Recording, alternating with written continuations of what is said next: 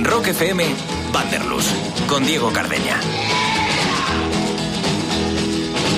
¿Qué tal amigos? ¿Cómo estás? Bienvenido a Vanderlus en Rock FM una semana más. Yo soy Diego Cardeña y oye, pues hoy vamos a tener un programa de lo más especial porque hemos eh, viajado a momentos de la historia de la música, hemos entrevistado a bandas emergentes, hemos pinchado a bandas emergentes, pero por ahora pues no habíamos sucumbido a ese séptimo arte, ¿no? Al cine y bueno, pues ya va siendo hora y justo después de que se cumpla ya pues una semanita y algo del que bueno, pues le dieran eh, su último Grammy a día de hoy al señor John Williams, ¿eh? compositor mm, pues de lo más impresionante cuya historia pues sin duda va a marcar eh, este eh, nuevo programa, este Vanderlust, dedicado pues como te digo, ya no solo a John Williams, sino también a parte de la historia del celuloide, ¿no? En el siglo XX y toque del XXI.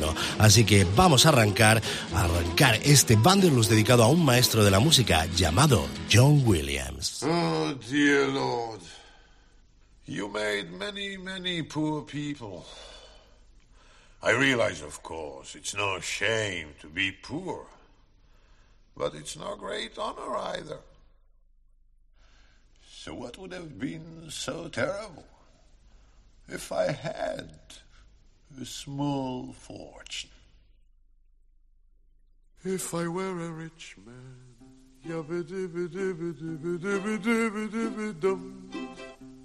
all day long I biddy biddy bum.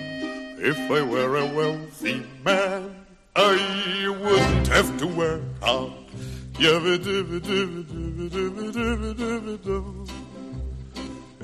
I were a bitty, bitty rich, idle, little, diddle, diddle man, I'd build a big tall house with rooms by the dozen right in the middle of the town.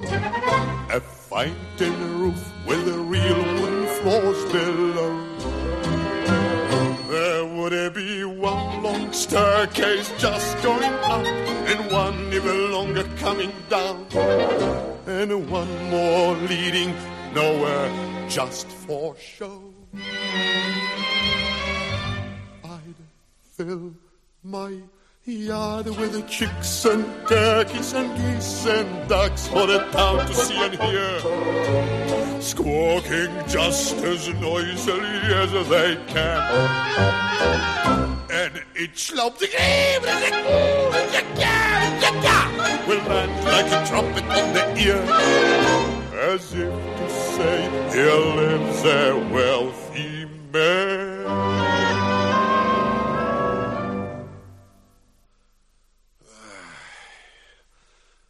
If I were a rich man, yabba dibba dibba dibba dibba dibba dibba dum. All day long I biddy biddy bum. If I were a wealthy man, I wouldn't have to work hard. Yabba dibba dibba dibba dibba dibba dibba dum. If I were a biddy biddy rich, idle diddle diddle diddle man. I see my wife, my daughter, looking like a rich man's wife with a proper double chin. Supervising meals to her heart's delight. I see her putting on airs and strutting like a peacock. Oh, what a happy mood she's in. Screaming at the servants day and night. The most important man in town will come to phone on me. They'll ask me to advise them like a Solomon the wise. If you please, Rebetavia, pardon me, Rebetavia posing problems that would cross a rabbi's eyes. Here it is, here it is, here it is.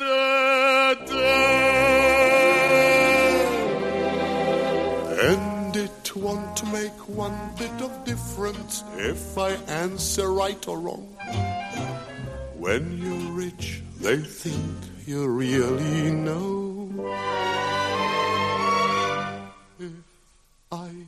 Were Rich the have their time that I like to sit in the synagogue and pray. And maybe have a seat by the eastern wall. And I discuss the holy books with the learned men seven hours every day. And that would be the sweetest thing of all.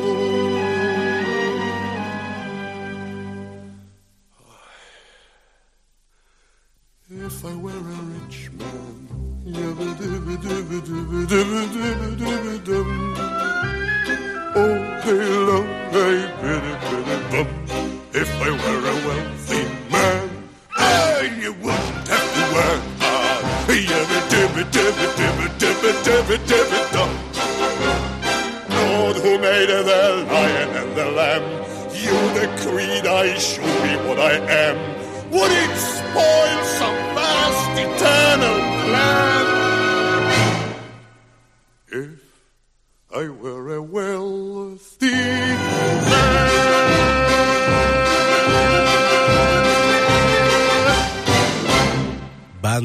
En Rock FM. Hoy tenemos pues uno de los grandes compositores del siglo XX, ¿eh? que ha dejado pues decenas de bandas sonoras que asociamos a nuestros mejores recuerdos cinematográficos y hoy le queremos rendir pues un homenaje la mar de especial, ¿no? Vamos a dirigirnos hacia el año 1932, concretamente al 8 de febrero de ese año cuando llega al mundo John Towner Williams, al que desde ya nos vamos a referir para no volvernos locos como John Williams, originario de Long Island, Nueva York, e hijo del percusionista de jazz Johnny Williams, el que fue, el cual fue bastante conocido, eh, bueno, pues dentro de todo lo que era el circuito de jazz, ¿no? O de género jazzístico, destacando sobre todo en The Raymond Scott Quintet y, bueno, pues también trabajando para la CBS, ¿no? Y, bueno, pues donde actuaría junto a grandes como Vincent Lopez, Benny Goodman, Tom Dorsey o Leo Reisman, ¿no? Entre otros. Y fue él quien, bueno, pues impulsó a amar la música y aprender, ¿no? A que, bueno, pues no sería hasta mudarse ya junto a su familia a Los Ángeles cuando John Williams realmente comenzaría a trabajar en serio en la música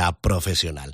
Así que, bueno, pues como te digo, en el 48 eh, se mudan para allá y en el 50 entra a la Universidad de UCLA, maravillosa para la historia del cine y también de la música. ¿eh? Recordar que Jim Morrison y Raymond Zarek eran estudiantes de, UCLA antes de, bueno, pues decidirse a montar eh, pues esos Doors, ¿no? Sin duda, pues una de las bandas más influyentes de la historia con una vida muy, muy, muy cortita y una discografía, pues sin duda de lo mejorcito que dio el siglo XX. Pero como te digo, vamos a John Williams, ¿no? Que acaba de entrar en 1950 en la, Universidad de UCLA, donde iba a estudiar, pues junto al compositor italiano Mario Castelnuovo Tedesco, el cual ya trabajaba en el cine y le indicaba, pues cómo se ejercía dicha labor, ¿no? Etcétera. Pero bueno, su carrera se vio interrumpida por las Fuerzas Armadas y es que, bueno, pues fue elegido por la Fuerza Aérea de los Estados Unidos, donde comenzó a dirigir y arreglar para, bueno, pues la Air Force Band, que así se llama, ¿no? Durante tres años y a su regreso en el 55, Williams ya se de nuevo a Nueva York y se matricula en la Juilliard School, donde, bueno, pues ha estudiado,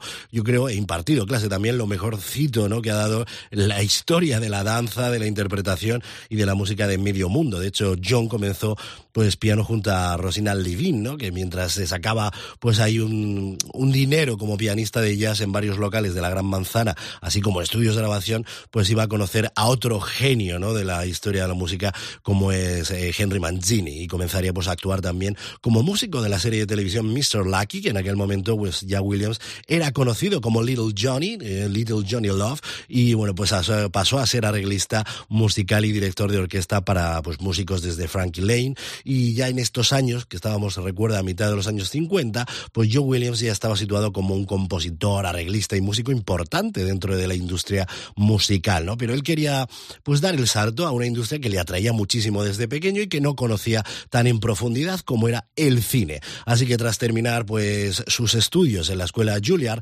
regresó a los Estados Unidos, uy, regresó a los Estados Unidos, no, a Los Ángeles, ¿no? A California, donde comenzó a ser orquestador en estudios de cine, trabajando pues codo con codo ya con gente del que, bueno, pues iremos hablando con más profundidad en otro momento que hago, en otro Vanderlust, ¿no? Como un Bernard Herrmann, Alfred Newman, Conrad Salinger o Franz Waxman. Pero ahora mismo, como te digo, vamos a demostrar por qué, sin duda, comenzó como pianista, ¿no? De, genios que le llevaban pues un tiempo demostrando su valía. Pero como te digo, vamos a seguir conociendo pues su obra y su legado con composiciones míticas como esto que suena ya en Vanderlust.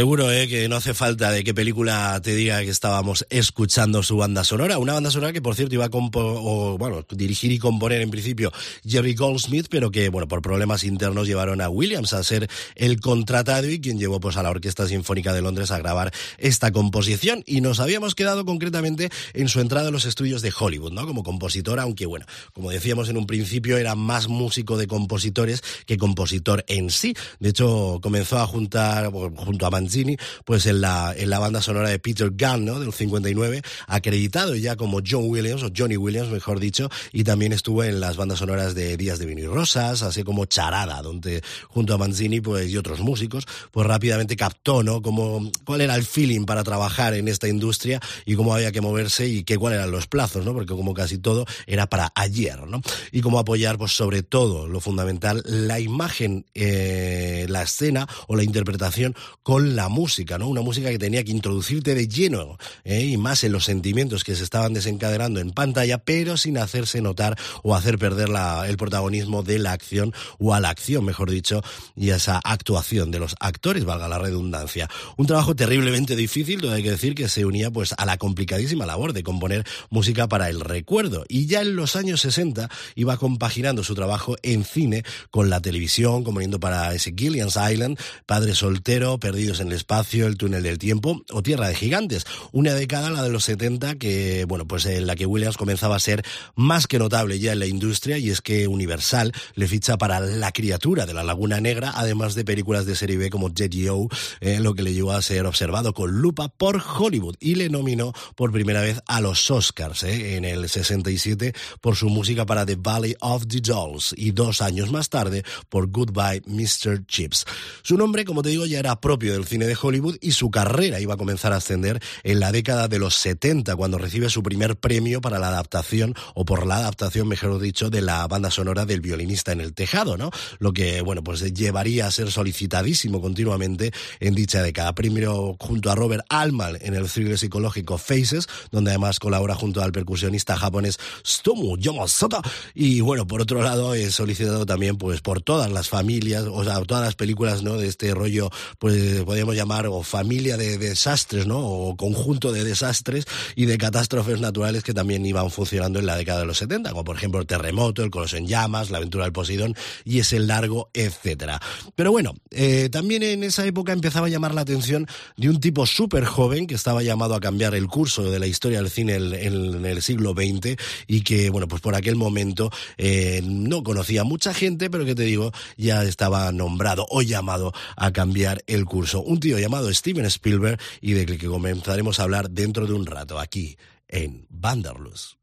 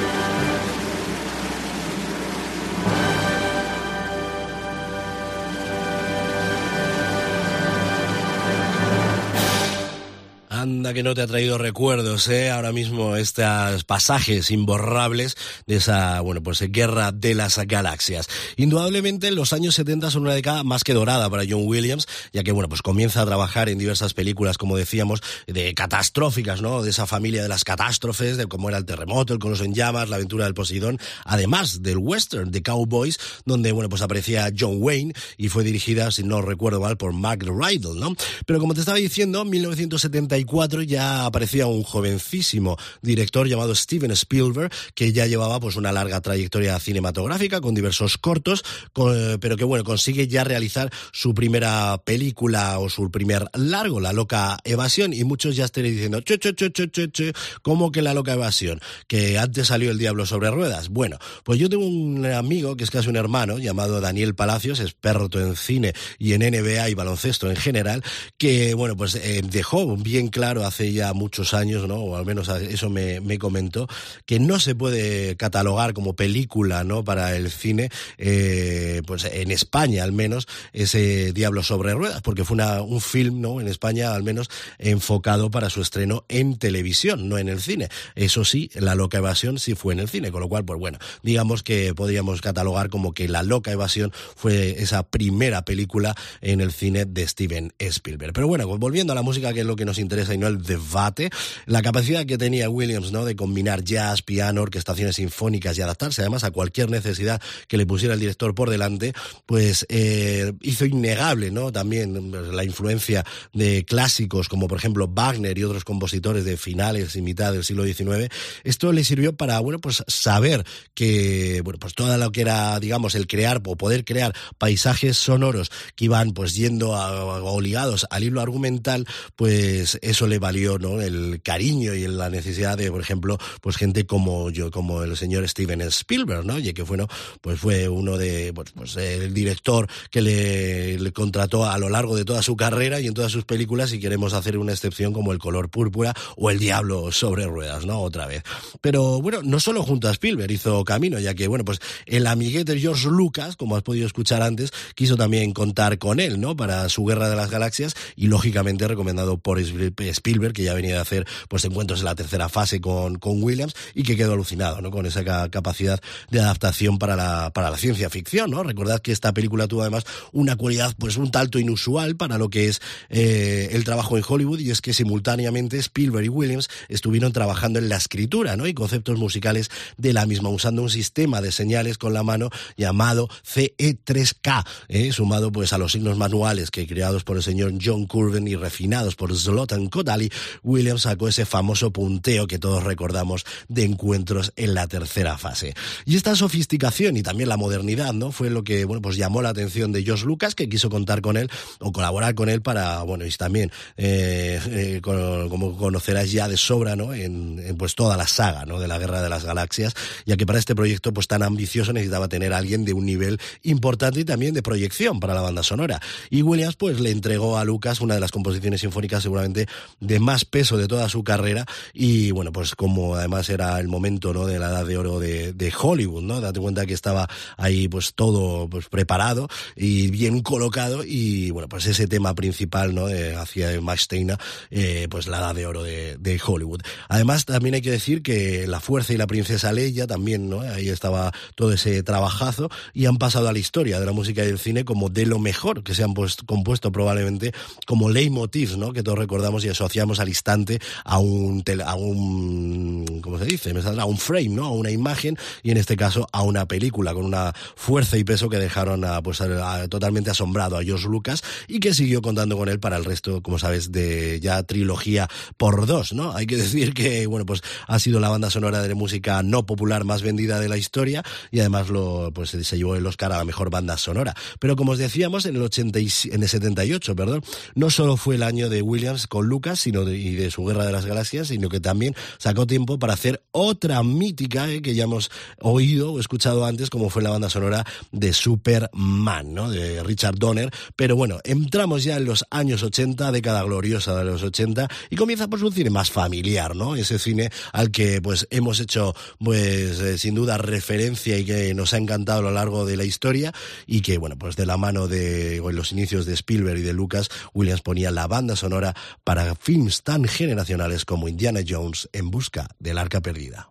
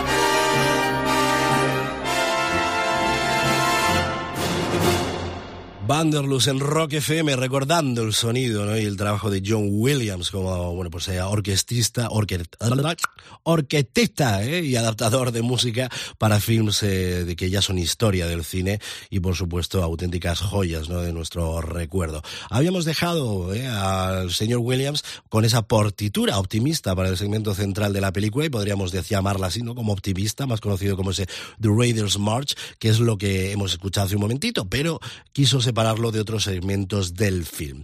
Porque si revisáis la película podéis observar que, bueno, pues la composición cambia en función de quién está en pantalla o qué está ocurriendo, ¿eh? Composiciones separadas para, pues, representar el arca, ¿no? Ese personaje que, que también eh, adoramos de, de Merion y los personajes malvados en esta historia, es decir, los nazis, que por cierto, también hay que recordar que había uno muy malo, muy malo al principio, que, que iba unas gafas así muy redonditas, que seguro que te recuerda a un conocidísimo locutor de la radio española. No vamos a dar nombres que todas nos conocemos. Pero vamos, que yo cada vez que lo veo, digo, sí es él.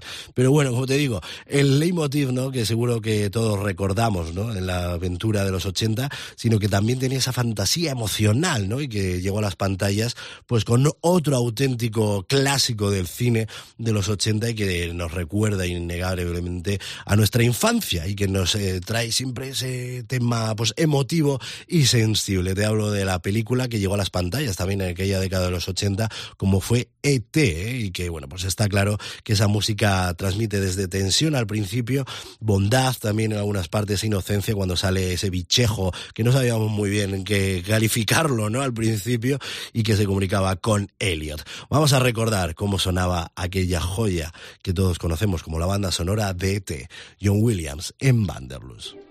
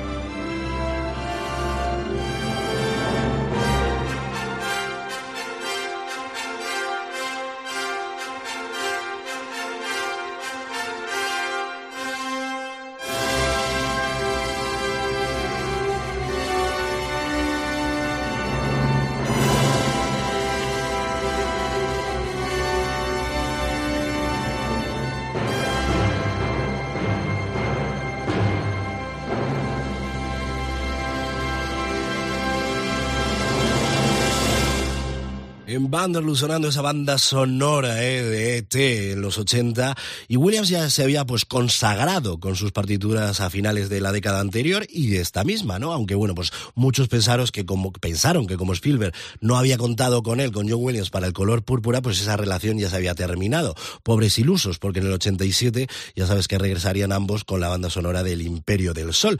Y hay que decir, antes de nada también, que en el trabajo de, de Quincy Jones en el color púrpura es auténticamente genial y muy destacable, pero hoy no toca Quincy Jones, al cual traeremos tarde o temprano también por aquí por Vanderlust, porque sin duda es uno de los grandes de la historia de la música y para comprender cómo también se desarrolló la música popular a lo largo de los 80 y de los 70 hay que hablar de, del señor Quincy Jones, sí o sí. Pero como te digo, antes de que John Williams regresara junto a Spielberg en El Imperio del Sol, no estuvo quieto y casi entra en The Twilight Zone, The Movie, pero finalmente la película de John Landis la hizo pues Jerry Goldsmith, ¿eh? pero como decía, eh, siguieron juntos en films tan míticos ya en la década de los 90 como Jurassic Park.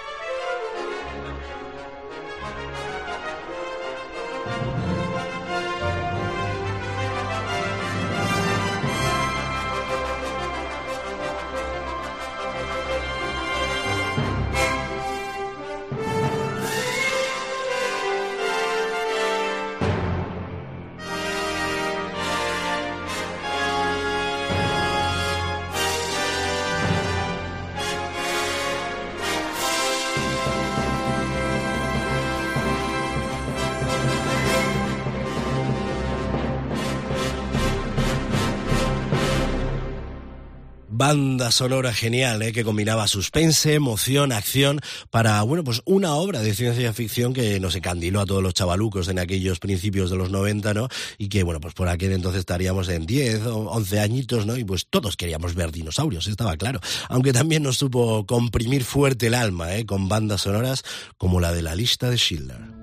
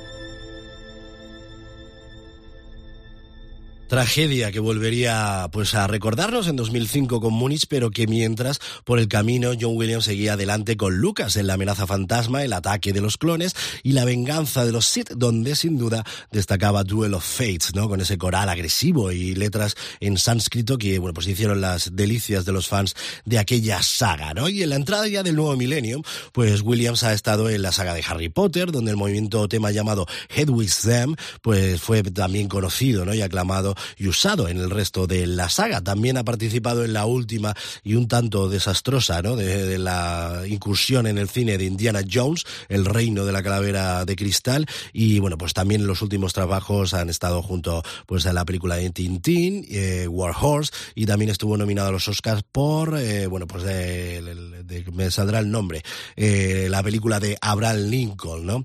Que bueno, pues en definitiva un, un tipo que ha ganado cinco Oscars, cuatro Globos de Oro, 21 Grammys con este último que se ha llevado en 2020 con esa, bueno, pues final, ¿no? De la saga de Star Wars. Y bueno, pues un tipo con más de cuarenta y tantos, ¿no? Nominación, 48 nominaciones eh, en vida que sigue el tipo. Y bueno, pues eh, con una también trabajo para, para Walt Disney que solo es el, el único que le supera con un total de 59 nominaciones. Así que un tipo de récords que tan solo eh, tiene tres premios Emmy, seis, siete BAFTAs y un Brit, ¿no? Con ese también hay que decir paso en el Salón de la Fama de la Música Clásica Americana y lógicamente también su, su estrellita en el Paseo de la Fama de Hollywood, además de tener pues eh, la Orden Olímpica por su contribución musical a himnos ¿no? de cuatro Juegos Olímpicos, tiene la Medalla Nacional de las Artes de los Estados Unidos y bueno, pues no hemos hablado, eso sí, de sus incursiones musicales junto a la Boston Pops Orchestra, pero bueno, os invitamos a buscar y, y escuchar sobre todo y paladear, ¿no? Todo lo que ha podido hacer Williams a lo largo de, bueno, pues su carrera, que no es precisamente tranquila y que se haya tomado descansitos, eh, como te digo. Yo te remito a pues, que nos vamos a escuchar dentro de 15 días, volver a escuchar ese, ese este eh, humilde podcast llamado Vanderlust y por supuesto a seguir descubriendo pues todos los que hemos ido dejando ya en la web rockfm.fm. Yo soy Diego Cardeña, a disfrutar eh, del fin de semana o de la semana, no sé cuándo a escuchar esto, y nos volvemos a emplazar aquí en Rock FM. Disfruta de la vida. Chao.